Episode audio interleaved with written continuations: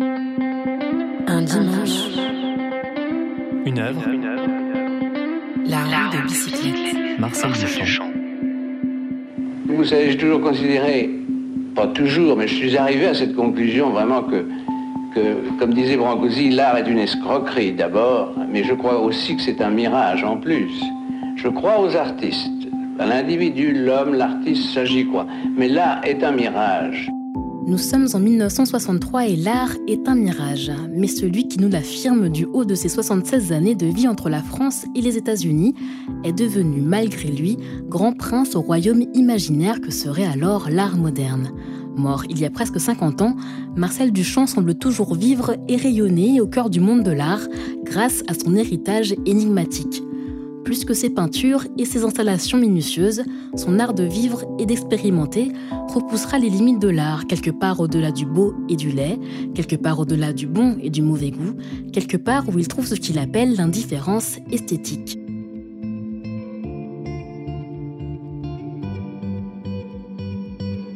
Parmi ces expériences, il y a les ready-made, ces objets déjà faits, détournés de leurs fonctions matérielles et usuelles qui marquent le paysage des mouvements dada puis surréalistes. Un urinoir baptisé Fontaine, un porte-bouteille acheté au bazar de l'hôtel de ville, une roue de bicyclette fixée sur un tabouret en 1913 à Paris, annonciatrice d'une liste de ready-made qui n'en porte pas encore le nom. Dans la revue du surréalisme au service de la Révolution, le poète Paul Éluard écrit Objets inutiles, même la sottise qui procéda à votre fabrication me fut une source d'enchantement. Nous sommes au début du XXe siècle et les objets inutiles de consommation quotidienne font effraction dans l'imaginaire littéraire et plastique. C'est le premier épisode de notre série consacrée aux relations qu'entretiennent l'art et la consommation. Bonjour, bonsoir et bienvenue. J'avais chez moi une roue de bicyclette. Je pensais à un feu de bois. On fait tourner cette roue de bicyclette seul. Ça rappelle un mouvement, un mouvement de feu, du feu de bois. Qu'est-ce que c'est l'agréable du feu de bois? C'est ce mouvement, du feu dans la cheminée. J'ai pensé que moi qui n'avais pas de cheminée, de ma cheminée par une roue qui tourne. Donc j'ai mis ma roue sur un, sur un tabouret et que chaque fois que je passais, je la faisais tourner. C'est au fond le premier élément dans ma vie. L'idée m'est venue, mais sans que ça doive avoir une continuation quelconque. C'était une chose qui m'amusait. Et même le mot ready n'existait pas. Ne je ne m'en étais pas encore servi pour ça. C'est véritablement l'objet lui-même, dans sa trivialité la plus grande, dans sa banalité la plus extrême. Bernard Marcadet. Qui devient un objet de considération. Auteur de la biographie Marcel Duchamp, La vie à crédit. Ce n'est pas Marcel Duchamp qui a, qui a dit qu'une roue de bicyclette devait être une œuvre. Ce sont finalement les spectateurs, le monde, les spectateurs et après le, monde institutionnel, etc., qui a fini par accepter ces, ces gestes ou ces objets comme des œuvres. Parce qu'on a dit, oui, c'est le fait de prendre un objet, de le déplacer dans un contexte artistique, c'est lui donner une, aura artistique. Moi, je crois quand même qu'au départ, dans, le, dans, les, dans les, les, gestes, les gestes du ready-made de Marcel Duchamp, il y a une volonté de se débarrasser de la notion d'œuvre d'art. Mais évidemment, c'est d'une certaine manière un échec. Pas surtout quand on le voit ici, maintenant, aujourd'hui, au Musée national d'art moderne c'est sur une estrade toute blanche, ça a toutes les apparences de, enfin, je veux dire, ça a été senti, ça a été sanctifié par l'institution. En réalité, ce qui est drôle, c'est qu'évidemment, à l'époque, Duchamp ne présentait pas ses œuvres dans, les musées. en fait, c'était des choses qu'il accompagnait dans sa, vie quotidienne. Ces qui se veulent finalement euh, euh, en, réaction contre la notion d'objet d'art euh, classique sont finalement, euh, j'allais dire, consommés dans des musées, dans des expositions, sont vendus en tant qu'objet d'art. Est-ce qu'il n'y a pas là une espèce de contradiction? Je dis bien, euh, comment je pose Il y a une contradiction absolue, mais ça, c'est ça ce qui est agréable, c'est d'introduire l'idée de contradiction, la, notion de contradiction qui n'est pas, qui est une chose justement qui n'a jamais été assez exploitée, comprenez-vous?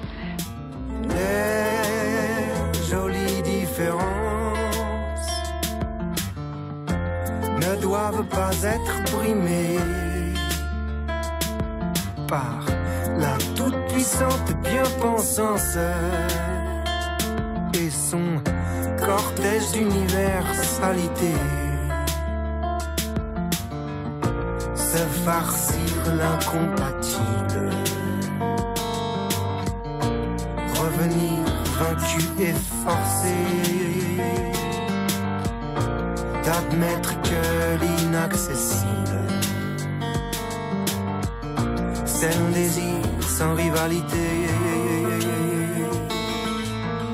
Marcel Duchamp, c'est l'homme de tous les paradoxes. Euh, lui, par ses gestes et par son ready-made particulièrement, ne voulait pas que l'art soit, un objet de, de lectation, ah, c'est beau, assez magnifique, etc.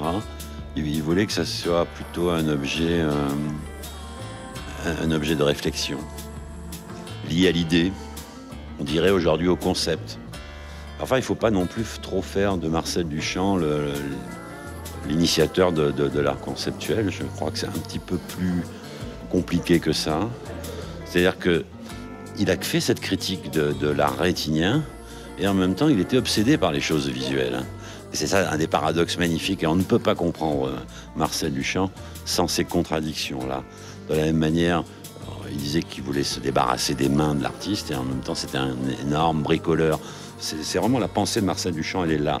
Elle est dans ce que lui-même appelle la co-intelligence des contraires.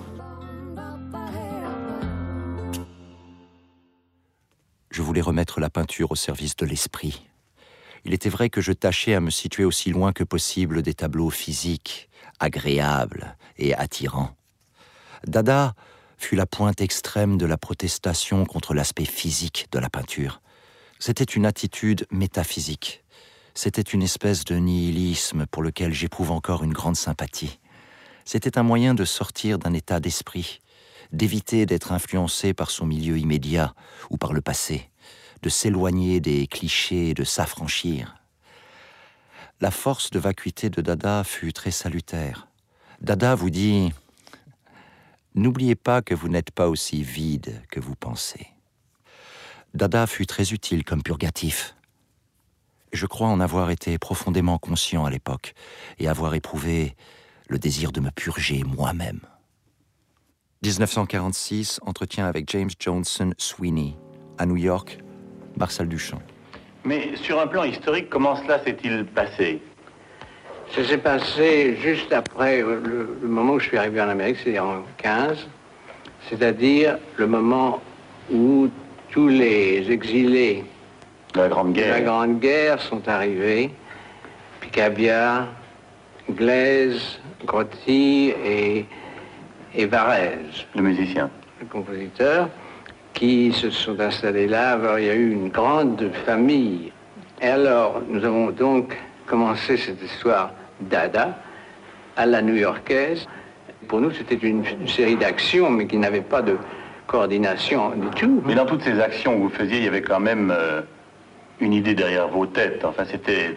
C'était une, euh, une protestation, pas d'ordre politique, mais si quand même, d'ordre humanitaire, si vous voulez. Contre la guerre. Contre la guerre, simplement, ça, absolument, comme d'ailleurs à Zurich aussi bien et à Berlin encore plus, je crois. Oui, ce qui fait que ce côté anti-art dont, dont vous nous parliez tout à l'heure, c'était plus généralement un côté anti une société qui, Anti-société, qui oui. pour vous devenait folle, enfin. Qui devenait euh, Absurde. absurde et inacceptable, en tout cas. Ce qui est fou dans Dada, c'est que ça vieillit très peu en fait. C'est encore des créations qu'on peut regarder aujourd'hui et qui restent violentes, qui restent agressives, qui restent vivantes. Et euh, Benoît Pretzeil, auteur de la bande dessinée Duchamp Marcel, Quincaillerie. parce que à l'époque, elles ont été créées dans cet état d'esprit-là. Enfin, il y, a- il y a eu- il y avait des poupées, il y avait des, des tracts, il y avait des poèmes, enfin, des peintures, enfin, des costumes et plein de choses différentes. Mais ce que je trouve très très précieux en fait dans l'œuvre de Marcel Duchamp et aussi dans celle des Dada, c'est qu'il n'y a pas de mode d'emploi en fait. Duchamp dit il faut essayer de d'ouvrir au maximum les possibilités et surtout de ne pas faire ce que les gens attendent de vous. Il a eu plusieurs moments dans sa vie où il a complètement rompu en fait par rapport à un marché qui lui demandait de refaire le même genre d'objet. C'est quelqu'un qui a toujours essayé de se, de se positionner un petit peu à côté de, de ce que l'institution demandait. Et ça, c'est la position de Dada, en fait, d'être à la fois euh, artiste et pas, euh, d'être à la fois sérieux et pas du tout, d'être euh, à la fois destructeur et quand même créer quelque chose. Enfin, c'est il y a vraiment le fait de se positionner de façon différente. Et la grande leçon de Marcel Duchamp, c'est qu'il faut être, libre et surtout pas de penser à ce que les gens veulent voir. Faire table rase du passé, se libérer de l'héritage prétendu humaniste d'une Europe qui n'a pas su éviter cette première guerre mondiale, sa violence et son absurdité. Dans la raison d'être du mouvement international Dada, Marcel Duchamp trouve une sorte d'écho, car Dada résonne avec sa propre volonté de faire table rase, de s'émanciper de l'héritage encombrant de tous les passés, mais aussi des dictatures, de la mode et du groupe. Individualiste, avide de liberté, Marcel Duchamp semble refuser de suivre les chemins tracés par les groupes justement, ou même par lui, ou encore par les schémas esthétiques de la consommation artistique. Pendant l'autre guerre, 14-18, la vie chez les artistes new-yorkais était très différente, beaucoup plus amicale que pendant ces quelques dernières années. Il y avait beaucoup plus de cohésion, une solidarité beaucoup plus étroite, beaucoup moins d'opportunisme. C'était l'esprit qui était très différent. On s'activait beaucoup, mais à l'intérieur d'un groupe relativement restreint et rien ne se faisait ouvertement. La publicité enlève toujours quelque chose. Et le grand avantage de cette première période était que l'art d'alors était un travail de laboratoire. Aujourd'hui, il est dilué aux fins de grande consommation. 1946, entretien avec James Johnson Sweeney, Marcel Duchamp. Il y a 100 ans, il y avait quelques peintres, quelques marchands, quelques collectionneurs. Depuis ces 100 ans, tout est entré dans le domaine public. Mais le grand public parle de peinture. Ajoutez à tout cela le fait qu'il a apporté son argent. L'art est un produit comme les haricots. On achète de l'art comme on achète du spaghetti. Et souvent, Duchamp a fait comme ça des expériences sans, euh, sans se demander si ça allait être vendable et si ça allait être euh, exploitable. Quoi. C'est, un objet d'expérimentation sur lequel il, se pose des questions. Donc certaines qui sont euh, très connues comme, euh, comme la route bicyclette ou comme Fontaine, et d'autres qui sont euh, beaucoup moins connues, qui sont simplement des petits cadeaux qu'il a fait à des gens. Il a, il a fait plein d'objets très, très étranges, des, performances. Il a fait énormément de choses qu'il n'a jamais vendues et qu'il n'a jamais non plus vraiment exposées.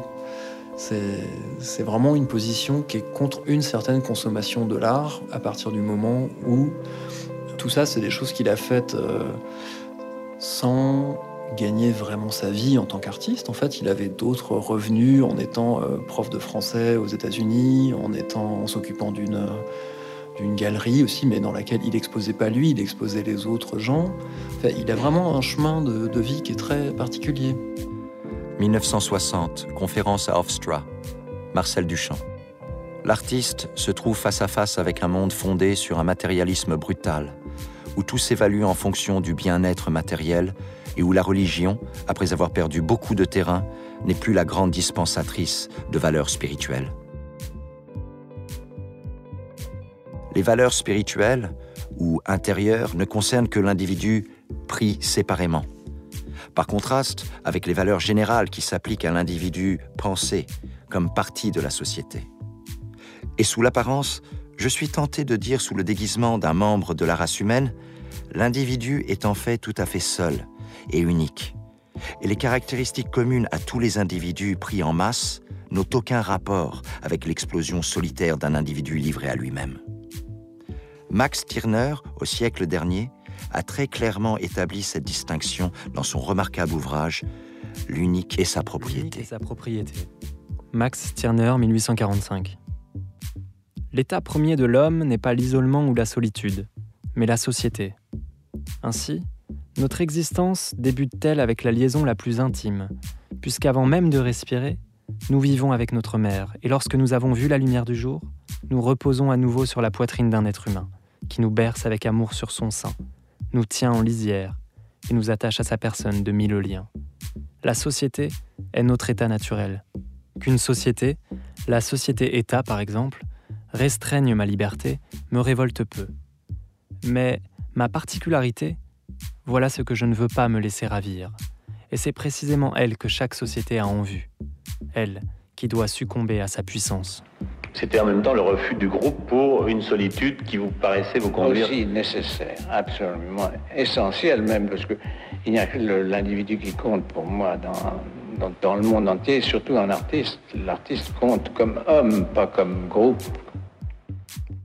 Chez Duchamp, il y a notamment une dimension euh, intérieure de l'individu qui est très importante, qui est une dimension presque spirituelle. Édouard Jourdain, philosophe spécialiste de l'anarchisme. Et qui va s'opposer à une, à une société industrielle de masse. Et donc dans la masse, il y a la notion d'uniformité. C'est-à-dire que les, les produits, y compris l'art, vont être de plus en plus standardisés et produits en grande quantité. Et donc je pense que ce qui fait écho chez lui dans, avec l'œuvre de, de Stirner, c'est précisément la singularité, l'unicité de l'artiste qui va s'opposer à ces notions d'uniformisation et de massification qu'on va retrouver avec le développement de la, société industrielle, de la société marchande, qui explose à la fin du 19e et au début du 20e siècle. Ce qui va lui parler chez Stirner, précisément, c'est qu'il n'y a rien au-delà de l'individu en termes de sacré.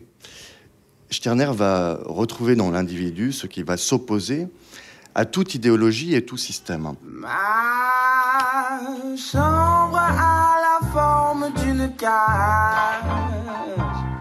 Le soleil passe son bras par la fenêtre. Les chasseurs à ma porte comme des petits soldats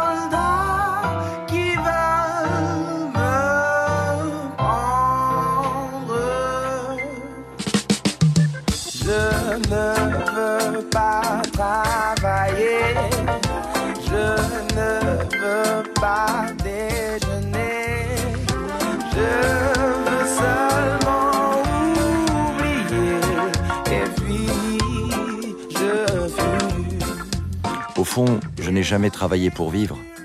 Je considère que travailler pour vivre est un peu imbécile au point de vue économique. J'espère qu'un jour on arrivera à vivre sans être obligé de travailler. Grâce à ma chance, j'ai pu passer à travers les gouttes. J'ai compris à un certain moment qu'il ne fallait pas embarrasser la vie de trop de poids, de trop de choses à faire, de ce qu'on appelle une femme, des enfants, une maison de campagne, une automobile. Et je l'ai compris heureusement assez tôt. Je me considère comme très heureux. Je n'ai jamais eu de grand malheur, de tristesse, de neurasthénie. Je n'ai pas connu non plus l'effort de produire, la peinture n'ayant pas été pour moi un déversoir ou un besoin impérieux de m'exprimer. Je n'ai jamais eu cette espèce de besoin de dessiner le matin, le soir, tout le temps, de faire des croquis. Je ne peux pas vous dire plus. Je n'ai pas de remords. 1966. Entretien avec Pierre Cabane. Marcel Duchamp. Marcel Duchamp a plus de 80 ans.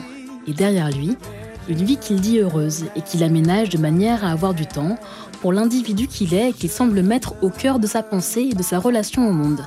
Lecteur assidu du philosophe anarchiste individualiste Max Stirner, Marcel Duchamp croit au moi, à l'individu, unique et parfois égoïste.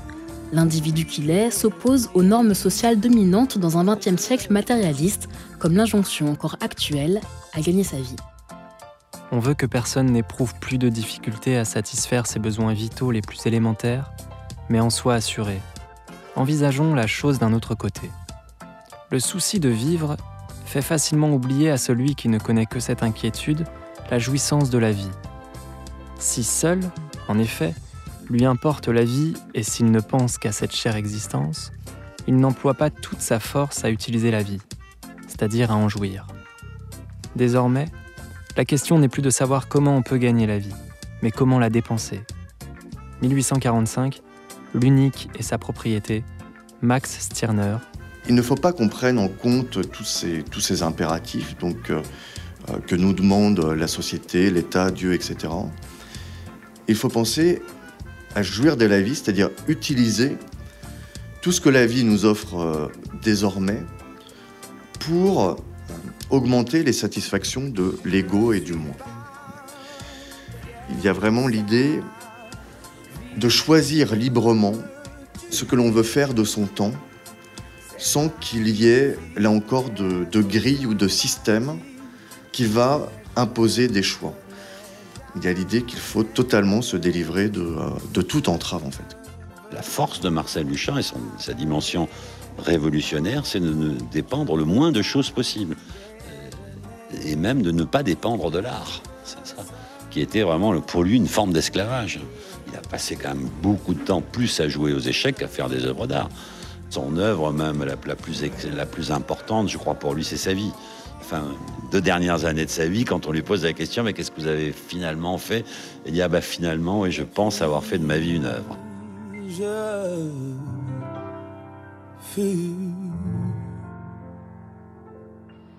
J'attends la mort, simplement, il faut bien. Il arrive à un âge où on n'a plus besoin de faire quoi que ce soit. À moins d'en avoir envie, je n'en ai pas envie, comprenez-vous Je n'ai pas envie de travailler ou de faire quelque chose. Je suis très bien, je trouve que la vie est tellement belle quand on n'a rien à faire.